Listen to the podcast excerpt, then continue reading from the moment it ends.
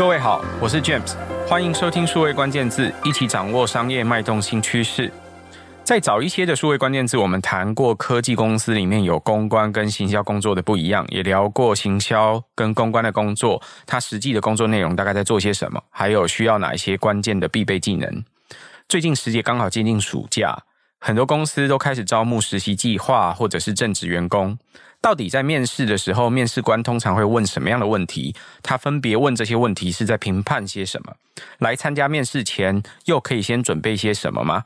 在这一集的数位关键字，我们很开心可以再次邀请到棱研科技行销总监叶淑明 Amanda 来为大家解惑。行销工作面试通常在聊些什么问题？还有作为面试官或是受试者，又分别应该要怎么准备？我们首先欢迎 Amanda。Hello James，大家好，我是 Amanda。Amanda，我们通常一般可不可以先跟大家分享一下你在看履历的时候都在看些什么？好。其实，在我的职业生涯里面，看过非常非常多的履历，然后也负责过很多很多的面试。所以在看履历的时候，我通常会有一些顺序，因为我在看履历的时间不是太多，每一份履历我大概只能先在一分钟之内快速的扫过一些重点，然后决定我要不要再往下深入的去看。那我会快速浏览的履历的重点，通常会有几个。第一个是针对我现在的团队、我的公司所从事的产业，我会去看他在勾选他有兴趣，或是他在填写他自己有兴趣的产品或产业别，跟我所想要找的团队成员是不是吻合。另外一个就是我会去看他自己所写的，他目标要找的工作的职位或是职务的内容，跟我现在团队需要的一个角色。是不是吻合？这个是我第一个会看的重点。那其他的重点我就会往下看。第一个是我会看他对于自己工作地点有没有偏好，因为我的公司如果是在一些呃交通可能对他相对不便利的地方，那我可能会担心说他在这一点上他会有所顾虑，所以我会去看一下他的工作地点的偏好。那另外还有工作时间的偏好，因为有一些人会对于一些工作的。排程会有一些顾虑，所以这个我也会看。那其他一定会看的项目就包含他写的自我介绍、简述啊，或者说自传，这个我也是一定会看。只不过我不会全部看完，我通常会看他的第一段。那如果他的第一段是非常的简洁扼要、吸引我，我就会往下看。那其他的必要资讯，像是学校啊、科系啊，好，或是他待过的公司做过的职务内容，这个也是我一定会看的重点。可是，对于很多新鲜朋友来说，就是他刚进到社会，很多时候他所要应征的职位，或者是对于这个职位的工作内容，他很有可能不见得理解，或者是他的理解也许跟我们设计这个工作的时候如果不太一样，那这时候他在写他对于工作的想象，或者是他想要应征的职位的内容，很有可能也写不到位啊，那这怎么办呢？嗯、这个问题很好，应该是说我们在看履历的时候，我们心中本来就会有，我现在要找的是团队一个比较相对资历浅的成员，还是相对资历深的成员。所以，如果我们要找的是一个比较属于 entry level、比较属于新手的团队成员，那当然我不会太去计较他的履历上有没有太多过去的成就，而是我会去看他过去的学习历程。也就是说，他在学校里面一些相关的行销的一些活动参与，或者是说他曾经有一些自己的作品，我可能就会去参考这一些，因为他相对来说他没有那么多工作经验，可是他一定会有社团经验，或者是他会有一些自己的兴趣，那这一些兴趣也许也就是他行销里面的潜能，这个我会去看。那你刚刚说到，呃，一个履历可能你阅读的时间不到一分钟，那也就是说，很有可能我准备这个履历最多大概就是两页 A4 的字数，这个可能已经是极限了。呃，那我在写这份履历的时候，我要不要把它做成彩色的？我要不要排版？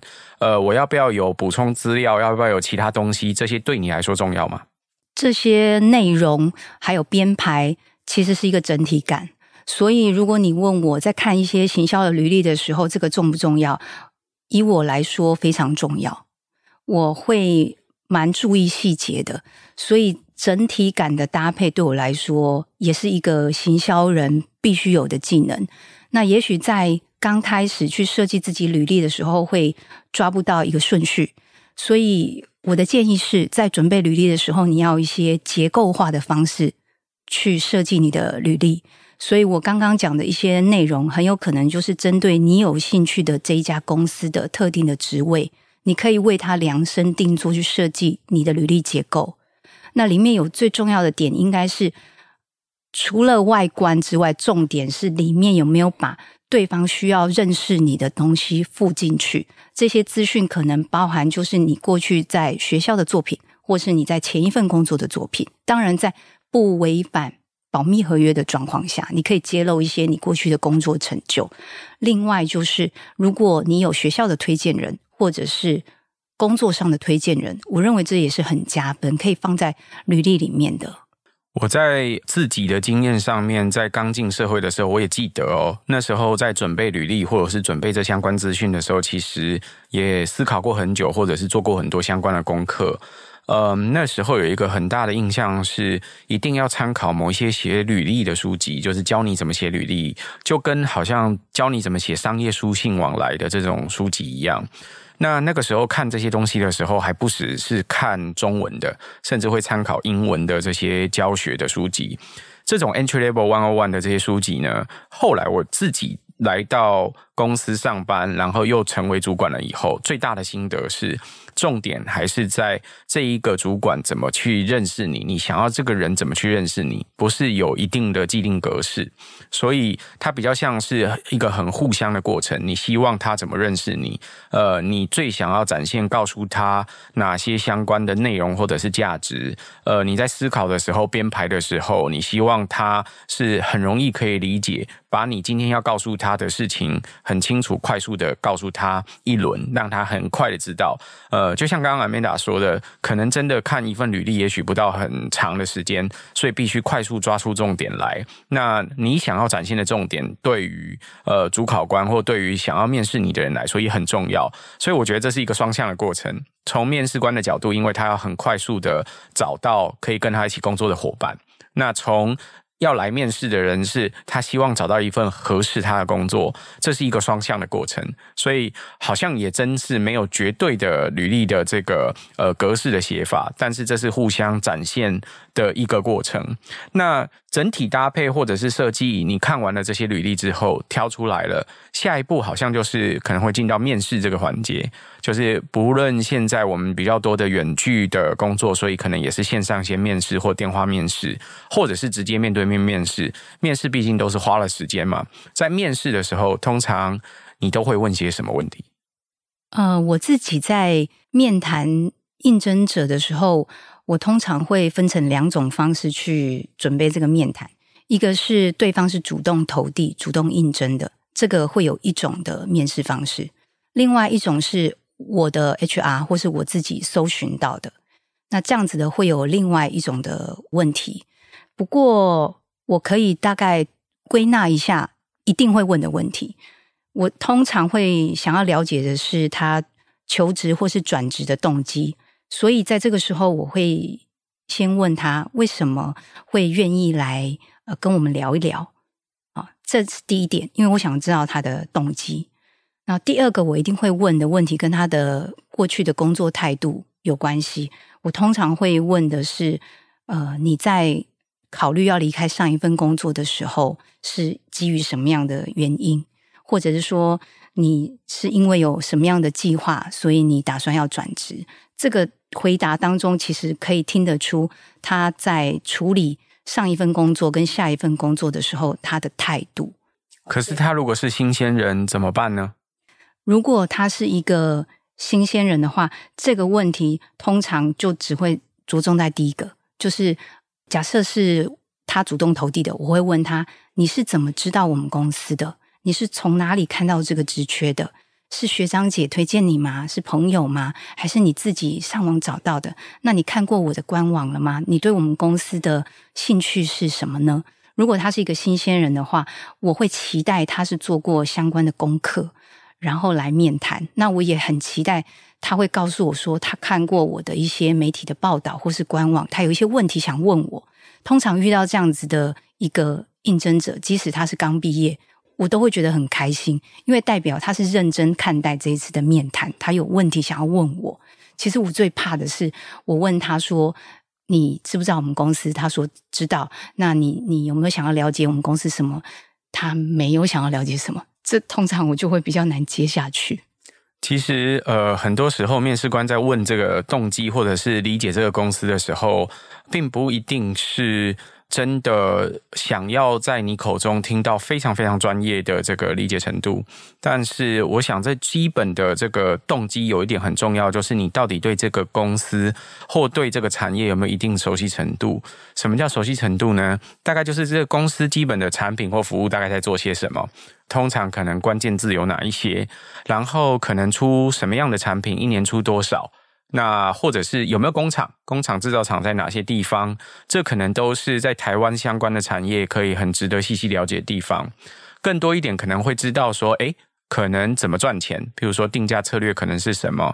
在外面卖这个东西卖多少？或者是目前市场的状态如何？排名是什么？等等的，会知道更多的资讯。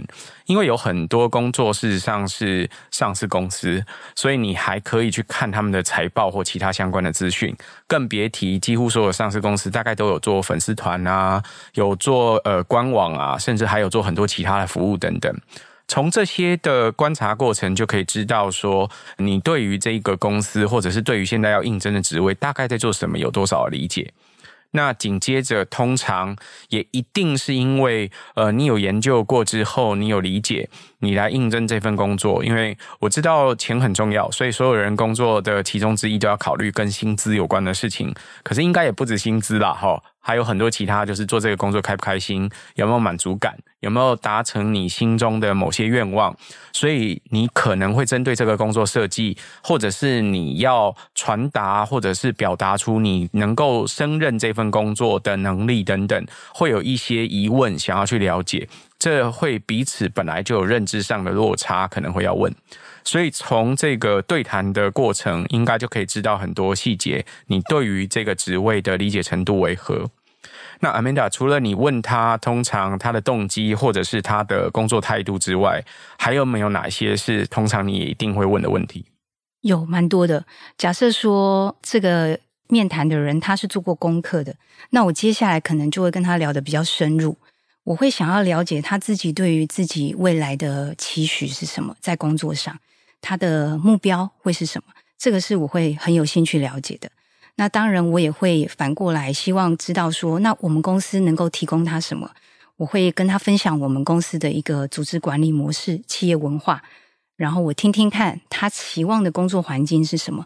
因为我们都知道，简单说，有所谓的比较偏日系日商的管理风格的公司，有偏所谓的美商美式管理风格的公司，也有所谓的比较呃。台湾的台式的管理公司，所以其实大家对于这些管理风格有不同想象。那在面谈当中，我会希望彼此可以沟通一下对于工作环境的期望值。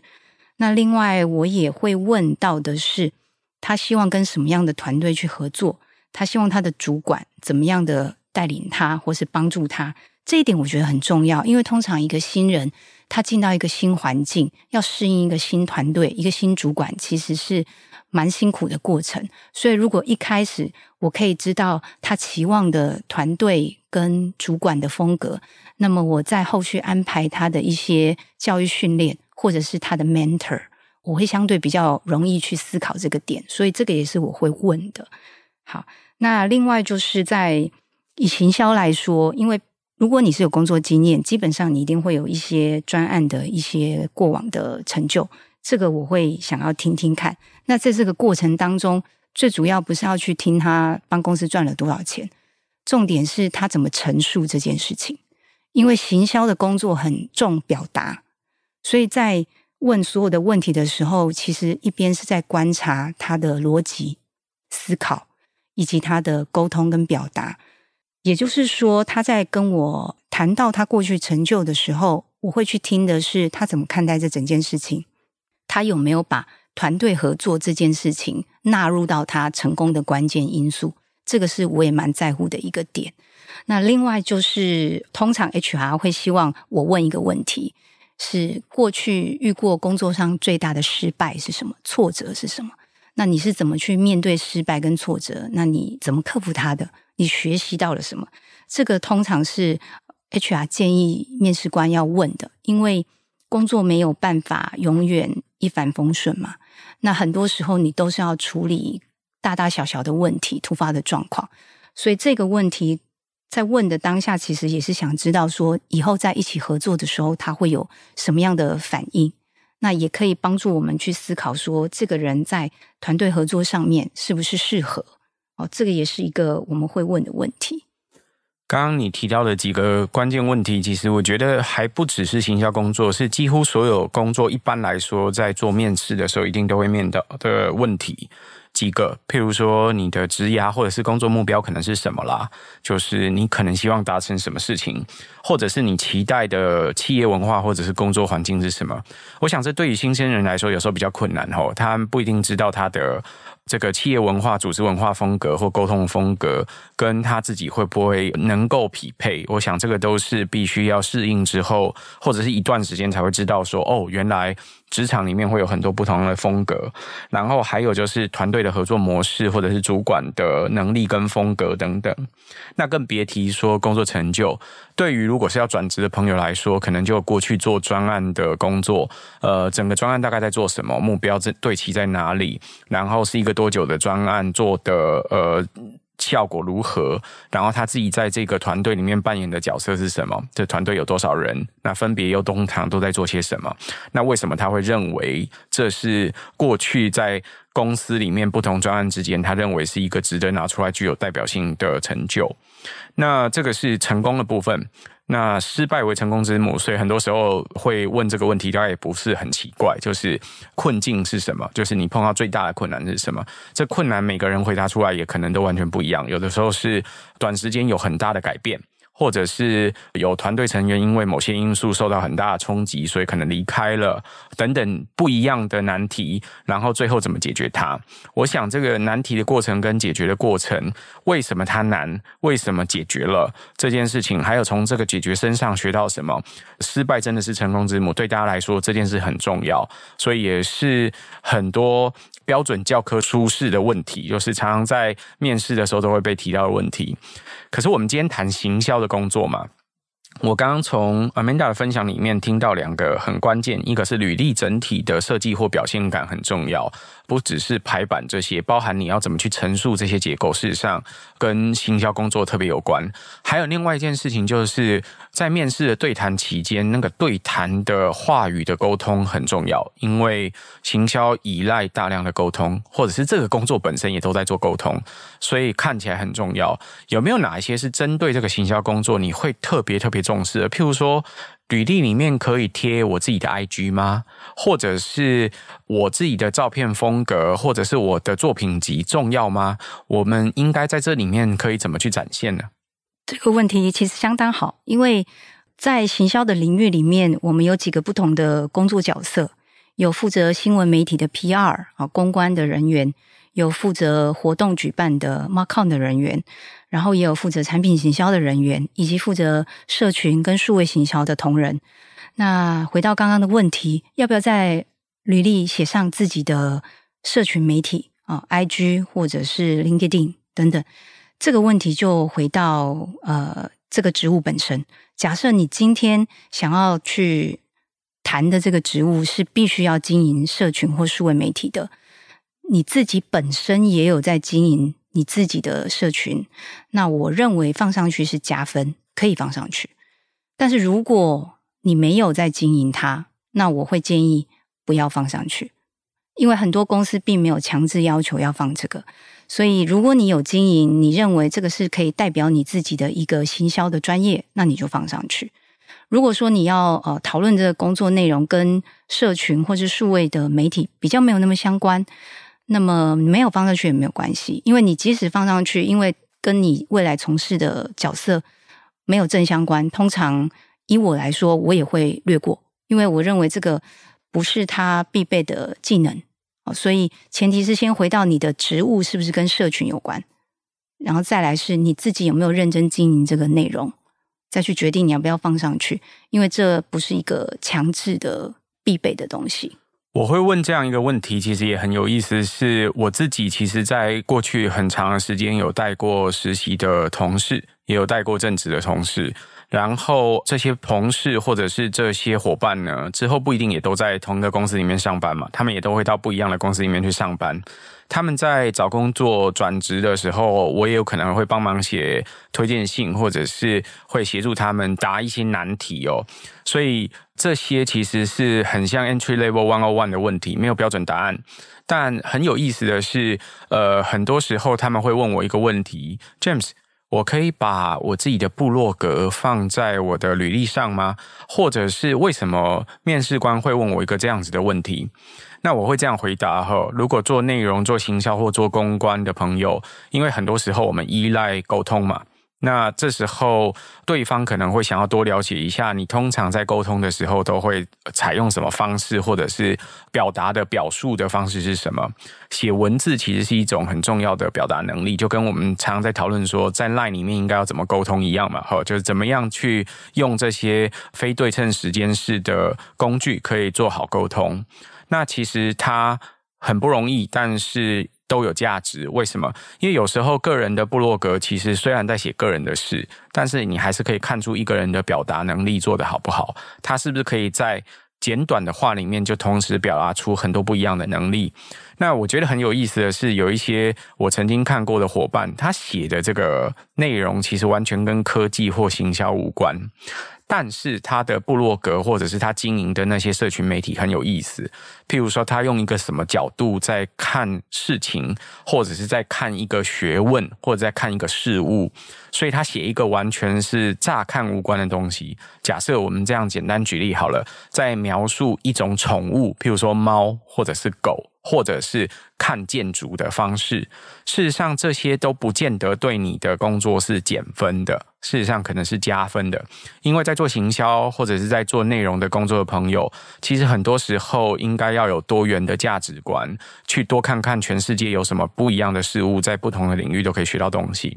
这对很多主管来说，事实上看到的时候，如果看得懂的主管也会感到很兴奋，发现了一个事实上他有一定的能力可以去陈述或者是表达一件事情。那对于这种一个需要踊跃沟通、陈述、表达，然后让彼此可以互相理解的工作设计来说，就很重要。所以这时候，事实上，无论你放这样子的内容，它跟你现在的工作有没有最直接的相关，其重点是在呃你的那个表述能力到底是什么。所以好像没有一定不要，但是就是你真的有在经营才放，这是 Amanda 的建议。对，然后我想补充的是，其实我看过的很多履历里面，他们会附上的作品集，有时候不见得是文章，他们有的时候很用心的会特地做一份企划书，或者是做一份简报，也有很用心的制作过影片，所以他就附上他影片的连结。那另外还有像设计，他可能也提供了一些设计作品。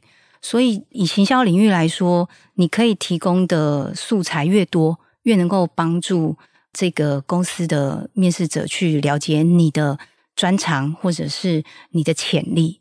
所以，我觉得这是可以在履历的时候尽量帮自己争取一些加分的地方。那在写履历的时候，有需要特别写出我会哪些工作技能吗？因为通常你刚刚讲到这一份履历的表达，可能用影片、用图片，或者是用排版来做。现在都有很多相关的好工具啊，譬如说无程式码工具 Canva，或者是甚至最近在当红的 Midjourney，甚至可以帮你画图。用 AI 就可以自动帮你画图等等，这时候好像就没有办法表达出我到底会什么技能，或我是不是应该要放我有多少执照重要吗？这个问题也蛮好的。通常一份履历，如果我可以看到最后，我的确会稍微再看一下它能够使用的软体工具有哪些。那这些软体工具，如果说是呃我们公司常用的，比如说我们的专案管理曾经用过像 Trello。好，或者是 Jira，那我们公司的沟通软体可能用 Slack 啊，或者是说有一些公司有不同的 Mind Map 的软体。我特别会去留意的是，我们公司目前用的这些沟通软体或者是工具软体，是不是在他擅长用的这个软体的清单里面？这个我会特别看一下。所以有时候其实还是有帮助的，但是呃，简单列出来就好。如果跟面试官详细聊到这个软体的应用的过程的时候，其实面试官如果很清楚这个软体怎么用的话，有多聊出一些相关的技能也是好事。对，没错。如果说我找设计师，那我们常用 Figma，那可能就会跟他聊聊，你最近对 Figma 的改版有什么看法吗？从这样子的问题当中，我就可以确定他是不是真的常用这个软体。通常在面试的时候，好像还会问几个不一样的问题。一个是，如果他现在面试的跟他的产业原来的产业很不一样的时候，可能会问他说，为什么想要转不一样的产业，对吧？就是职务可能长一样，但是产业有可能会变嘛。这是一个也常被问的问题。通常你会期待听到什么样的，或者是你在经验上听过很棒的回答是什么？其实我还蛮常遇到，就是跨领域、跨产业的应征者，因为我自己待的是一个比较科技的产业，那科技产业里面有很多东西是比较专精的，所以不见得能够马上找到是原本在同领域的行销人才，而且不止专精，甚至它的变化速度也非常快。对，其实我本来想说冷门，但应该是说有些东西是比较前沿技术，所以。不应该说冷门啦，因为有很多技术是它还没有变成让大家觉得必备之前，大家好像都不见得特别关注或知道。譬如说，所有人都现在知道护国神山很重要，可是它也曾经有一段时期股价看起来不如现在这么旺盛嘛，对吧？所以，呃，但但是大家在这个疫情底下更发现，尤其从现在到未来，你要接触科技的过程里面，少不了硬体，它最核心的关键跟我们的护国神山关系也不小。所以，为什么它重要？对，所以回答你的问题就是，我通常会怎么去问？假设他是来自其他的产业，那我想要了解的是，他想要进入到我现在所处的这个。通讯产业是基于什么样的原因？我可能会去了解。那下一个问题就是，你有兴趣，不代表说你真的能够顺利的进入到这个产业。所以我会问的是，你有打算要怎么样去跨越这个技术障碍、这个鸿沟？你的计划是什么？你预计希望公司提供你什么样的协助吗？还是你会透过什么样的自学去跨过这个产业的鸿沟？因为不管是行销还是设计人员。他一定会面临跨产业，要在同一个产业从第一份工作做最后一份工作的比例，其实是相当低的。那另外一个也常会被问到的问题，就是跟薪资有关，或者是跟工作时间有关。我们都知道，行销这一份工作薪资的个设定差别可以非常大。那在工作时间也可以差别非常大。事实上，如果要做好行销这份工作，有其中一个环节可能是要，譬如说要随时盯住这个口碑，或者是市场正在发展的趋势。这时候上下班时间其实不如很多人所思考的，就是朝九晚五这么简单。这时候可能都是会被问到的问题。就面试官的角度，或是就受试者的角度，你会怎么建议大家去思考这件事？蛮常被问到说，公司是不是常常要加班？这个问题是蛮多刚进入职场的年轻朋友很关心的。那我可以理解为什么会问这个问题，因为毕竟大家都希望工作之余还有一些朋友生活，不希望因为工作就就失去个人时间跟学习的时间。那以面试的这样子的一个场合来说，我比较不建议。很直接的问对方说：“请问你们公司是不是常常要加班？”这种问法其实是比较不 OK 的问法。我会比较建议是，你提出问题的时候，应该是针对这个工作的内容去问说：“呃，团队在进行这个工作的时候，对于时间的安排通常会是什么样的？大家都是怎么去处理紧急工作？”你可以用比较工作的导向去思考这件事情，而不要直接去问说是不是常常要加班，因为这个问题乍听之下感觉你应该是不太想要配合，但是公司通常也不希望大家加班完成工作嘛，有效率的在时间内完成高品质的工作，这个才是真正的目的。所以再拉回来一点，就是对于薪资的这个部分的讨论。我觉得对很多刚进入职场的朋友来说，被问到说你你期望的月薪或者你期望年薪的时候，这个问题相当难回答，因为就第一份工作嘛，也不知道怎么开价，也不知道自己的市场价值在哪里。那当然，以一个稍微比较正规的公司，他们其实有自己的一个续薪的标准，不用太担心。其实你可以直接的说，我很喜欢这份工作，这个工作的内容是我想要去挑战的。至于薪资，我认为公司应该是有一个非常的合理跟公平的方式，那交由公司来规划。我觉得这这样子的回答会会让这个面谈的面试者觉得说你是一个可以讨论的人，所以这样子的一个薪资的讨论，我觉得会比较正向，不需要硬着头皮回答说我希望一个月三万，或是我希望一个月五万，其实不需要直接自己把这样子的一个数字讲出来。第一份工作通常谈薪水，你就是交给对方，那你尽量的展现你的能力、你的热情。那我相信，如果你遇到是一个好的公司、正规的公司，他会尽可能的在合理的范围之内帮你争取到最好的薪资，因为你是一个人才，你是一个 talent，所以这个面试者有责任用一个最好的薪资的一个范围把你招募进来。所以我觉得这是一个互相的。Amanda 在说这件事情的时候，我很担心大家会想说：“哎，这个会不会是冠老板的说法？哈，就是常常听到这是最好的说法之一。可是我会这样说，就是可以讨论这整件事，可能会是现在在职场的关系互动很重要的一环。因为职场没有永远的上下属关系，其实大家都是彼此的伙伴。那之所以会谈到，譬如说包含工作时间在内。我想现在大家应该也可以理解，现在的社会步调速度很快，那又在数位时代的环境底下，所有的步调比大家想的快的情况底下，很多事情发生都很及时，所以现在的工作设计可能也跟以往不一样，并不是看上下班时间，就像现在已经快要没有早报晚报这样子的东西一样，随时如果有重要的新闻，几乎全部都是快报或者是及时。所以这个时候，在做行销或者是在做公关的朋友，在做这整个领域的时候，就会发现，的确还是有上下班时间，有一些基础的时间可以安排。但是如果有突发状况或者是一些不一样的趋势发生的时候，你可能还是要有紧急的安排。那很多公司现在思考的问题，并不是真正的上下班时间，而是设计工作的弹性。意思是指，现在如果没有什么及时一定要处理，而且所有事情都按照线上在发展的时候，事实上公司可能也不希望你多做加班，或者是再做太多的事。趁能够休息的时候，也要赶快去休息。大家都知道充电很重要，不会觉得是在偷懒。所以，呃，在设计一份工作，积极性可以可不可以主动去沟通，变得很重要。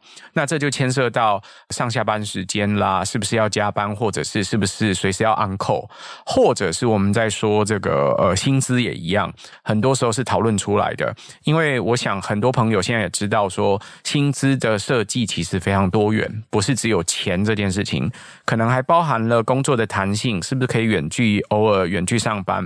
譬如说，有一些朋友可能家里有小朋友，呃，需要接送上下学，或者是要有一些改变，或临时家里有呃人需要照顾等等，都会有不一样的时间的安排。那别提说还有很多调整，譬如说假期可以多久请一次假，可不可以容许请长假？等等，都是很多不一样的公司，他们在设计这些工作制度会考虑的。那国外当然也会考虑很多，会不会有保险啊？会不会有其他相关的福利等等？有时候薪资的设计不是只有钱，钱很重要。而且钱的确是衡量一个工作设计的时候，这一个公司它有没有产业未来，它是不是可以对标到这个产业很重要的其中一项基准点。但是在设计的时候，一定会考虑其他。很多时候在职场工作一段时间，你会发现，也许薪水不是最高，但是那个设计的整个工作环境跟它的整个 package，可能才是很多人考量是不是要选某一个工作的标准。阿梅娜这时候我就想问了。那如果对于很多朋友来说，听众朋友听到这里，可能都会觉得，诶，我是面试者，所以我在准备。可是也有很多人是刚开始练习要去面试别人，你会怎么建议他们可以怎么做调整，或者是他们应该做些什么？呃，如果说我们是刚开始新手主管，要开始帮公司找到新的团队成员，在每一次面试之前，我觉得有几件事情是需要准备的。第一个是你必须要自己先练习介绍自己的公司。因为在每一个面谈的时候，每一个走进这个会议室的应征者，他即使将来不是你的工作伙伴，他也是走出这个门之后，他也是一个会评价你公司的人。所以你应该保持着一个非常的呃友善跟有礼貌的态度去面对每一个应进应征者。所以我会建议说，你先准备一个自我介绍，告诉这个来面谈的人你是谁，你负责什么。以及这家公司为什么需要这个职位？我觉得这是应该基本的尊重，要告诉对方。那再来就是让对方有充分的时间可以做自我介绍，然后进入到工作内容的互相讨论，以及最后当然就会谈到说，呃，他最可能上班的时间是什么时候？他对工作时间、工作地点的呃想法，以及他的薪资期望，大概按照这个顺序去跟面试者沟通，我觉得就会蛮流畅的。那对面试者来说，呃，你又会建议他们怎么去观察一个公司，或最后选择要接受哪一个公司的邀请，接受哪一份公司的邀约去参加那个公司呢？就是有哪一些是他们在呃面试过程也可以同时得到知道这个公司，最后我拿到几个 offer 的时候来选。这个问题相当好，因为我自己也会去观察的点是在我还。刚开始工作的时候，我陆陆续续会去呃跟不同的工作邀约面谈。那通常我蛮注意几个点，第一个就是这个公司的呃接待人员的态度，他面对每一个应征者的态度，他是不是会主动的招呼，主动的帮忙安排带到会议室啊？另外一个就是我蛮在意守时的问题。就是跟我约好要来跟我面谈的这位主管，他是不是守时？他是不是会就是临时又有会议就没来了，或者是迟到很久？所以这个是我会观察一个公司的一个点。那另外就是最基本的是进到这个会议室，在等待的过程当中，对方有没有来关心？比如说，哎。你需不需要喝杯水？好，还是说冷气会不会太冷？这个我也是认为，这个公司对于一个工作伙伴是不是发自内心会去珍惜、会去在乎？所以我也会去观察这个点。可能我是细节控吧，就是我会看很多这种接待细节，去去了解这个公司对于每一个加入公司的伙伴是不是很很真心的认为每一个人都是公司的的一个伙伴，而不是员工。今天 Amanda 来帮我们分享了行销工作面试，从准备面试方、受试方他需要准备哪些东西，一直到。对于要面试别人的面试官来说，也要准备些什么？其实这是一个双向的过程。行销工作与时俱进，它其实是一个沟通的根本工作。所以很多时候你在准备内容的过程里面，要非常主动，表达出你的表述能力或者是你的沟通能力有多好。那另外这些表达能力就可能牵涉到你对于这个职务的了解程度，你过去曾经做过的事情，或者是你自己的履历的简单排版，你怎么去陈述跟表达。你自己过去成功或失败的过程，还有经验可能是什么，以及最后就是一些观察的小细节，就包含了你应对进退的原则。你在面试别人的时候，你要可以介绍这个职位可能在做什么，是怎么设计、怎么思考这个问题的。然后你期待你的伙伴可以协助你完成哪些事情？那你来面试的时候，你可以观察，就对方在设计这些面试的流程的时候，是不是都有注意到一些小细节？是不是也很主动？我想这是彼此互动去选择一份工作，一起合作一段时间的过程，也可以提供给很多朋友在职涯上的参考。今天非常谢谢 Amanda 的分享。谢谢大家，也谢谢各位在线上的收听。如果有机会，请多多帮我们转发、宣传或点赞。我们下周再会。